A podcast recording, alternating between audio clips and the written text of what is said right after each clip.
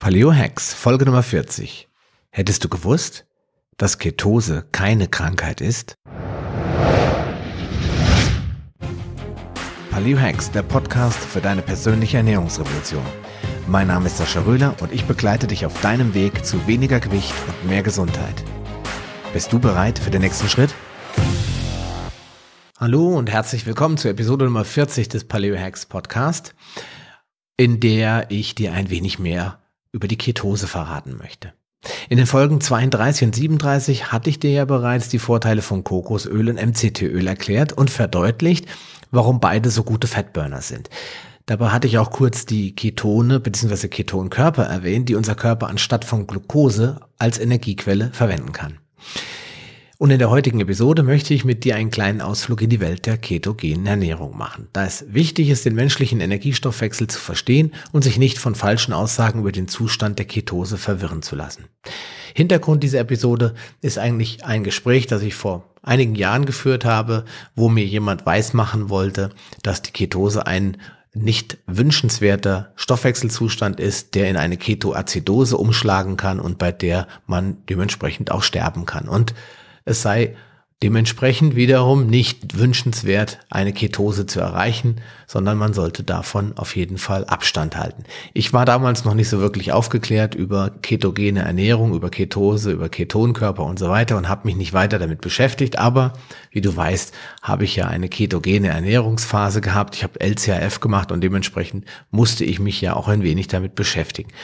Und da habe ich sehr viel über den Energiestoffwechsel gelernt und heute möchte ich dich daran teilhaben lassen, damit auch du in Zukunft dir nicht irgendwas erzählen lässt, wenn es um das Wort Ketose oder diesen Stoffwechselzustand geht.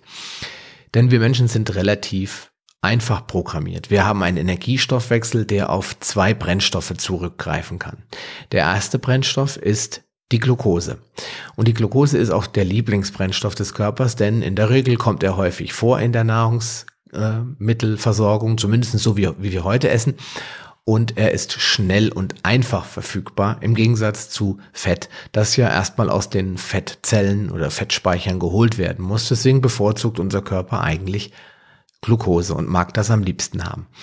Nur haben wir heute einen unglaublichen Überfluss an Kohlenhydraten in Form von Glucose, Fructose und anderen Zuckerkomplexen, so dass der Körper mittlerweile auch krank geworden ist von den Kohlenhydraten. Das ist aber nicht Thema dieser Folge. Wenn wir jetzt den Hauptenergieträger Glucose mal nicht zur Verfügung haben, was passiert eigentlich dann?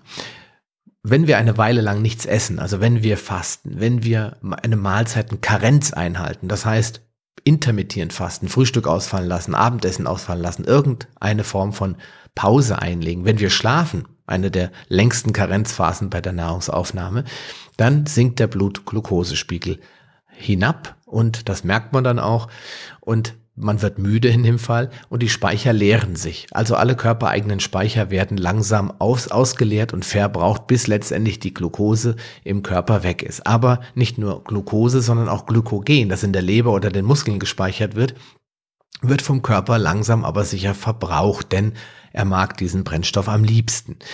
Nur unser Körper braucht ja 24 Stunden lang Energie und nicht nur so lange, wie gerade Energie zur Verfügung steht. Also muss er irgendwann einen Plan B haben. Und dieser Plan B besteht darin, dass er anfängt, Körperfett zu mobilisieren. Das heißt, er fängt an, über verschiedene Stoffwechselprozesse Fettsäuren aus dem Körperfett, also dem sogenannten Speicherfett, freizusetzen und daraus Energie zu gewinnen. Ja, leider kann unser wichtigstes Organ, das Gehirn, diese Fettsäuren aber nicht so ohne weiteres als Energiequelle nutzen. Es braucht eine alternative Form und diese alternative Form heißt Ketone. Ketone entstehen eben aus Körperfett, also aus Fettsäuren. Und dabei handelt es sich um energiereiche Brennstoffe, die aus der Fettsäure hergestellt werden, und zwar in der Leber. Die Leber baut also Fett in Ketonkörper um. Leider kann aber die Leber selbst davon nicht leben. Und auch die roten Blutkörperchen, nämlich das sind die beiden einzigen Gewebearten, also Lebergewebe und Blutkörperchen, das sind die einzigen Zellen im Körper, nicht Gewebearten, Zellen, die Ketone nicht direkt verwerten können und zwingend auf Glucose angewiesen sind. Ja, und wenn die Leber nun das Signal hat, Fett umzuwandeln, dann tut sie das auch. Sie wandelt Fettsäuren in Ketone um. Ich hatte mal in einer Podcast-Episode fälschlicherweise die Niere genannt, als das, als ein Organ, das auf Ketone nicht zurückgreifen kann. Aber es sind in der Tat nur die Leber und die roten Blutkörperchen. Ja, Ketone werden aber bevorzugt für die Versorgung des Gehirns und des zentralen Nervensystems verwendet. Also, wir spulen nochmal zurück. Es gibt jetzt einen Moment lang keine Glucose oder keine Kohlenhydrate, also greift der Körper auf Ketonkörper zurück. Und die verwendet er jetzt natürlich primär für unser wichtigstes Organ, für unser Gehirn und für das zentrale Nervensystem. In unserem gesunden Körper und in jedem gesunden Körper bestehen also zwei Möglichkeiten, Energie zu gewinnen, aus Glucose oder aus Keton. Sinkt der Blutglukosespiegel aufgrund der reduzierten Aufnahme von Kohlenhydraten, bekommt die Leber das Signal Ketonproduktion ankurbeln, um die Energieversorgung aufrechtzuerhalten, wodurch der, Blut, der Blutketonspiegel steigt. Werden nun wieder vermehrt Kohlenhydrate zugeführt, also du isst jetzt irgendeine Mahlzeit, die aus Kohlenhydraten besteht, zum Beispiel ein Teller mit Gemüse, Salat oder auch Obst, dann bekommt das Gehirn oder gibt das Gehirn der Leber wieder das Signal, die Produktion der Ketone zu drosseln. Denn jetzt sind ja Kohlenhydrate da und die würde das Gehirn natürlich viel lieber verwenden. Oder die daraus entstehende oder gebildete Glucose. Mit dem Ergebnis, dass jetzt der Blutketonspiegel wieder sinkt und der Blutglukosespiegel wieder steigt. Also hat man immer so eine Balance zwischen diesen beiden. Und so habe ich immer eine optimale Versorgung des Körpers mit Energie. Das heißt, jeder Mensch und jeder Körper kann beide Brennstoffe verarbeiten und beide Formen der Energie, Brennstoffe, also Kohlenhydrate in Form von Glukosebausteinen oder Fettsäuren in Form von Ketonen, sind immer und zu jeder Zeit im Körper vorhanden. Bei den meisten Menschen sind die Ketone allerdings so deutlich in der Minderzahl, dass man sie im Blut oder im Urin gar nicht nachweisen kann. Im Gegensatz zu Menschen, die ketogen leben. Aber sie sind immer da. Es ist keine Krankheit oder ein Krankheitszustand. Aber was ist genau eine Ketose? Weil darum geht es ja in dieser Folge. Ja, sowohl Ärzte als auch Laien verwechseln diese ernährungsbedingte Ketose sehr häufig mit der Ketoazidose, welche aber ausschließlich bei Menschen mit einer Typ 1 Diabetes auftreten kann. Von einer Ketose spricht man also, wenn du so wenig Kohlenhydrate zu dir nimmst, dass dein Körper zur primären Energiegewinnung auf Ketonkörper zurückgreifen muss. Das heißt, wenn er nicht anders kann, dann wird er das natürlich tun. Denn die Erhaltung des, der Gesundheit, die Erhaltung des Lebens deines Gehirns, deines Körpers steht an vorderster Front und ist primär das Wichtigste und da wird natürlich auch im Zweifelsfall auf Zucker verzichtet. Ja, bei den meisten Menschen tritt eine Ketose etwa nach 72 Stunden ein. Denn dann sind meist alle Glucose und alle Glykogenspeicher aufgebraucht und der Körper wechselt in den Hungerstoffwechsel. Und das ist jetzt der Punkt, wo viele Menschen dann sagen, das kann ja nicht gesund sein. Weil wenn der Körper im Hungerstoffwechsel ist und jetzt kommt das Problem, wo der Irrtum vorliegt, dann geht er ja ins Notprogramm, dann kann ich ja auch gar nicht abnehmen. Aber dem ist eben nicht so. Denn ich halte ja keine Karenz ein, das heißt, ich faste ja nicht zwangsläufig immer weiter, sondern ich höre nur auf, Kohlenhydrate zu essen und damit ich dafür nicht so lange brauche, faste ich 72 Stunden, dann sind die Speicher nämlich schneller leer. Und nach 72 Stunden fange ich eben wieder an zu essen, aber Kohlenhydrat los in Anführungsstrichen oder stark reduziert. Also das heißt, ich halte eine Grenze ein. Dann bleibt der Körper in dieser ketonen äh, ketogenen Phase, also in der Ketose drinne, weil ihm nichts anderes übrig bleibt. Denn er hat ja keine Energieträger, um deinen Körper am Leben zu halten, außer Fettsäuren. Und das wird er dann auch so tun. Ja, leider ist das aber meist mit einer Phase der Müdigkeit verbunden. Und davon kann ich das ein bis andere Lied von singen, denn schließlich braucht man ungefähr zwei Tage, um sich von diesem Umschwung, von diesem Umschalten in die Ketose zu erholen. Denn der Körper kriegt jetzt neuen Sprit. Ja, er beginnt jetzt seinen Energiebedarf hauptsächlich aus Fettsäuren zu decken, die er eigens dafür zu Ketonen umwandelt. Ja, dabei steigt natürlich der Blutketonspiegel merklich an auf ein bis zwei Millimol pro Liter. Und dann fühlst du dich irgendwann auch wieder fit. Also du hast erstmal diese Umschaltphase, wo der Körper sagt, wo bleibt die Glucose? Und er drosselt die Energie. Das heißt, du wirst müde und schlapp, weil er erstmal denkt, na, da kommt bestimmt noch was, da kommt noch was. Er drosselt weiter, bis er irgendwann merkt, oh, holla, da kommt nix. Jetzt muss ich wohl umschalten. Und dann gibt er das Signal an die Leber, bitte die Ketonproduktion deutlich erhöhen, damit ich Energie bekomme. Und in dem Moment, wo umgeschaltet wird, hast du sofort wieder Energie, weil der Körper dann quasi vom Primärstrom auf den Alternativstrom umschaltet. Das heißt, du hast eine kleine Übergangsphase, in der du in die Ketose kommst und da fühlst du dich natürlich erstmal ein wenig schwächer. Das ist aber dann auch das einzige, der einzige Nachteil bei so einem Umschwung. Anschließend geht es ganz normal weiter. Viele Menschen berichten sogar, dass sie fitter, müde, äh, wacher, ähm, munterer und lebendiger sich fühlen als äh, unter der Kohlenhydratlast. Das kann ich persönlich unterschreiben, möchte es aber jetzt nicht als Garantie hinausgeben. Einfach mal selbst probieren, wie deine Erfahrungen damit sind.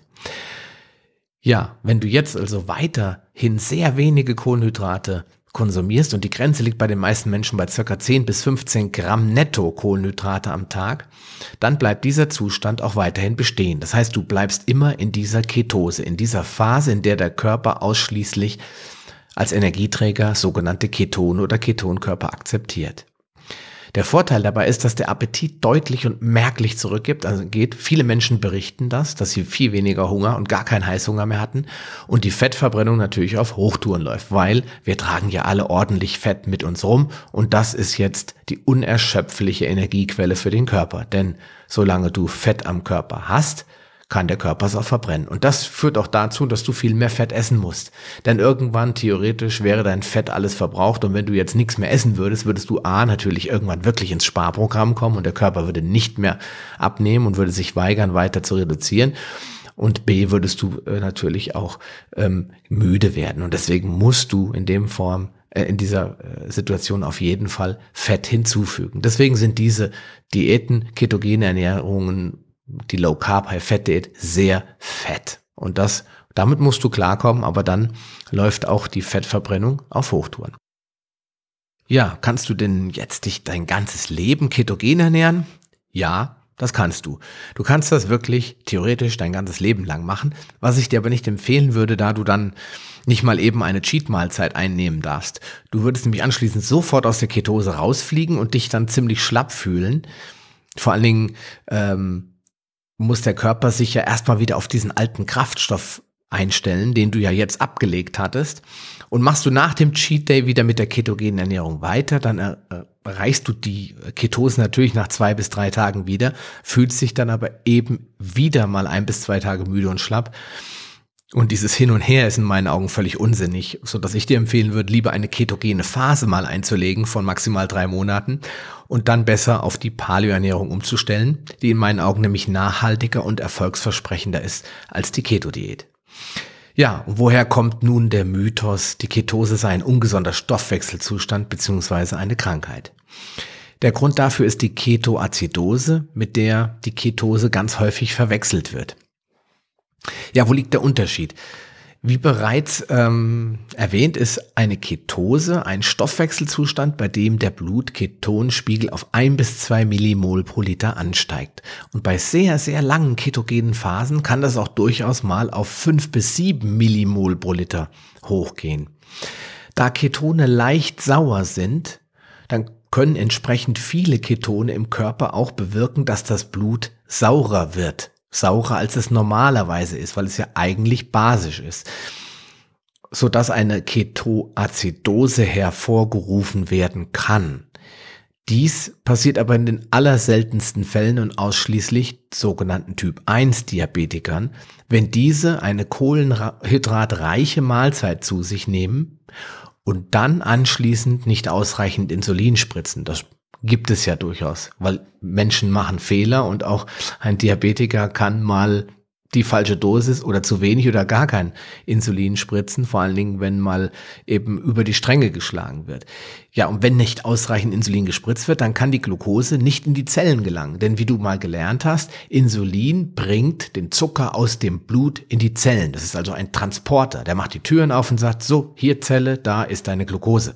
Und wenn Insulin nicht da ist, weil ein Typ 1 Diabetiker ja eine kranke oder eben völlig funktionsunfähige Bauchspeicheldrüse hat und Insulin künstlich spritzen muss, könnt, bleibt das Blut eben, die Glucose im Blut, schwimmt rum und wartet darauf, dass jemand sie abholt.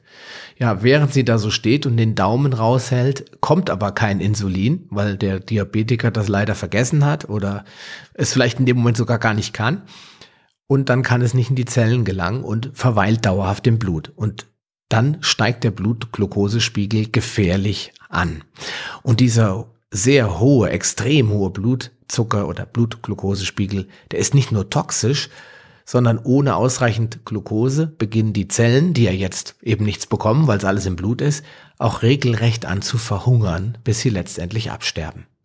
Und um den drohenden Tod zu verhindern, schaltet der Körper in den Krisenmodus und beginnt massiv Ketonkörper in die Blutbahn zu pumpen, um das kollektive Zellsterben zu verhindern. Da unsere Zellen Ketone auch ohne Insulin aufnehmen und verwerten können, werden unentwegt Ketone als alternative Energiequelle produziert, bis das Blut sauer wird und ein, eine Azidose entsteht. Bis zu einem Blutketonspiegel von 20 Millimol pro Liter kommt unser Körper mit der Ketonbelastung klar und kann diese problemlos abbauen. Bei einer Ketoazidose steigt der Wert jedoch auf bis zu 23 Millimol pro Liter und übersteigt damit die Fähigkeit unseres Körpers damit umzugehen. Als gesunder Mensch ist es aber, und das ist das Wichtige für dich, unmöglich durch die Ernährung, also durch Nahrungsaufnahme eine Ketoazidose hervorzurufen. Das ist ganz wichtig. Es beschränkt sich auf Menschen, die eine, ein Problem mit ihrem Zuckerstoffwechsel haben, also Typ 1 Diabetiker. Ja, wichtig, solltest du an Typ 1 Diabetes leiden, dann konsultiere immer und ohne Ausnahme deinen Diabetologen, bevor du irgendetwas an deiner Ernährung änderst. Das ist ein ganz wichtiger Punkt. Das ist kein nett gemeinter Ratschlag, sondern das ist eine wichtige Sache. Da gibt es kein kannst du machen, solltest du, vielleicht darfst du, sondern das ist muss. Du darfst auf gar keinen Fall als Typ 1 Diabetiker einfach deine Ernährung ändern, nur weil der Sascha Röhler im Podcast was Cooles gesagt hat. Das kann für dich wirklich ganz gefährlich werden. Also auf gar keinen Fall ohne ärztliche Konsultation was daran ändern an der Ernährung. Wenn du aber gesund bist, äh, dann musst du dir überhaupt gar keine Sorgen in meinen Augen machen und kannst ohne Probleme eine ketogene Phase einlegen, um diesen Zustand mal kennenzulernen. Oder vielleicht, wenn du sagst, ich bin extrem übergewichtig, einfach mal so richtig den Fatburner einzuschalten und abzunehmen. Ich kann aus eigener Erfahrung sagen, das funktioniert super und ich kenne genug Leute, die Keto-Diät machen, die LCRF machen, die da 20, 30 und mehr Kilo mit abgenommen haben. Also das steht außer Frage. Das funktioniert, aber bitte nur, wenn du gesund bist und nicht ein Leben lang. Es wird auch irgendwann doof und langweilig. Ja, mein Tipp für dich. Wenn du wissen willst, ob und wie viele Ketonkörper du im Körper hast, also jetzt aktuell, kannst du das mit sogenannten Keto-Sticks nachmessen. Die kannst du in der Apotheke oder im Internet kaufen. Und ähm, das sind so kleine Teststreifen, die musst du in eine frische Urinprobe reintauchen. Und ähm, dann nach zehn Sekunden, glaube ich, musste mal gucken, steht auf dem Packungsbeilage, Beilagezettel oder auf der Packungsbeilage, kommt eine Veränderung des Streifens zustande. Und verschiedene Farbtöne geben dir an, wie hoch die Ketonkonzentration im Urin ist und darauf kannst du, daraus kannst du gewisse Schlüsse auf deinen Ketonspiegel im Blut schließen. Allerdings ist das bei weitem keine zuverlässige Messmethode, denn Ausscheidung im Urin ist nicht gleich Blutkonzentration. Das ist ganz wichtig. Das ähm, solltest du auf jeden Fall dann professionell überprüfen lassen, wenn du es wirklich genau wissen willst. Ansonsten empfehle ich dir das Buch Das Keto-Prinzip von Bruce Five, das ich in die Shownotes machen werde, in dem du einiges noch über eine ketogene Ernährung, über die ernährungsbedingte Ketose und über Kokosöl und MCT-Öl erfährst, weil beide sind ja dafür bekannt, dass sie den Weg in die Ketose oder die Produktion von Ketonen massiv beschleunigen und bevorzugen. Ja, und damit möchte ich diese Episode heute beenden. Ich hoffe, dass es einigermaßen verständlich war, dass die Ketose für dich als gesunden Menschen keine Krankheit oder kein Symptom ist für eine Krankheit, sondern ein ganz normaler Zustand, in dem wir Menschen alle reinkommen und den, in dem wir als Steinzeitmenschen auch alle einmal drinne waren, denn Kohlenhydrate waren da eher Mangelware und da musst du dir keine Sorgen machen, wenn du mal nicht dich ausschließlich von Kohlenhydraten ernähren kannst. Du wirst da sicherlich nicht von krank werden. Ja, dann wünsche ich dir noch einen schönen Tag, viel Gesundheit, immer schönes Wetter und wir hören uns in der nächsten Episode wieder. Bis dahin, bleib gesund, dein Sascha Röhler. Schön, dass du dran geblieben bist. Auf paleohacks.com findest du weitere nützliche Informationen, die dir helfen, deine Ziele zu erreichen. Zum Beispiel Rezepte, Buchtipps und vieles mehr. Wenn dir dieser Podcast gefallen hat und du etwas für dich mitnehmen konntest, dann erzähle deinen Freunden davon und leite ihnen den Link zum Podcast weiter. Ich freue mich, dich bei einer der nächsten Folgen wieder begrüßen zu dürfen und wünsche dir viel Erfolg bei der Umsetzung deiner persönlichen Ziele. Bleib gesund, dein Sascha Röhler.